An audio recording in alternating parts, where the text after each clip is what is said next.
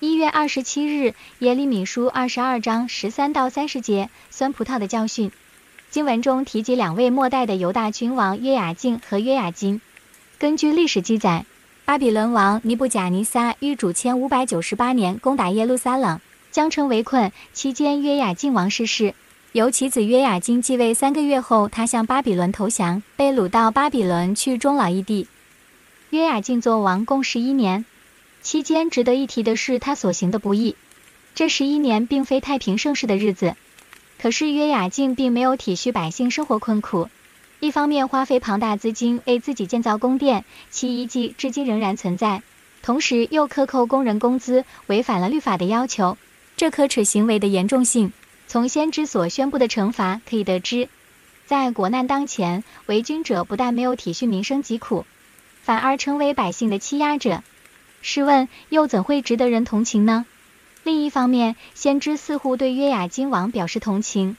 虽然列王记上形容约雅金亦与其他先王诸行不义，但他的确是一位悲剧人物，因为日后发生在他身上的事，正是犹大所面的结局的缩影。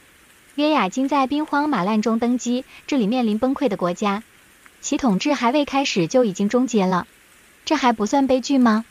历史告诉我们，这里所描述的都发生了。约雅斤王还有一众人等成了第一批被掳到巴比伦的人，直到他逝世之日，都是被看管着的可怜人。究竟是什么驱使约雅斤王在国家苟延残喘之时，仍然追求奢华的生活？是什么使他把自己的享受建筑在百姓的困苦之上？当然是他的骄傲。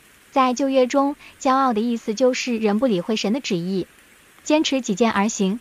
约雅敬所行的正是如此，致使国家最后的梦拯救的机会亦断送在他手上。某程度来说，他儿子约雅斤承受了一个不由他控制的局面，国家的钱财花光了，而在外面已兵临城下，形势是令人绝望的。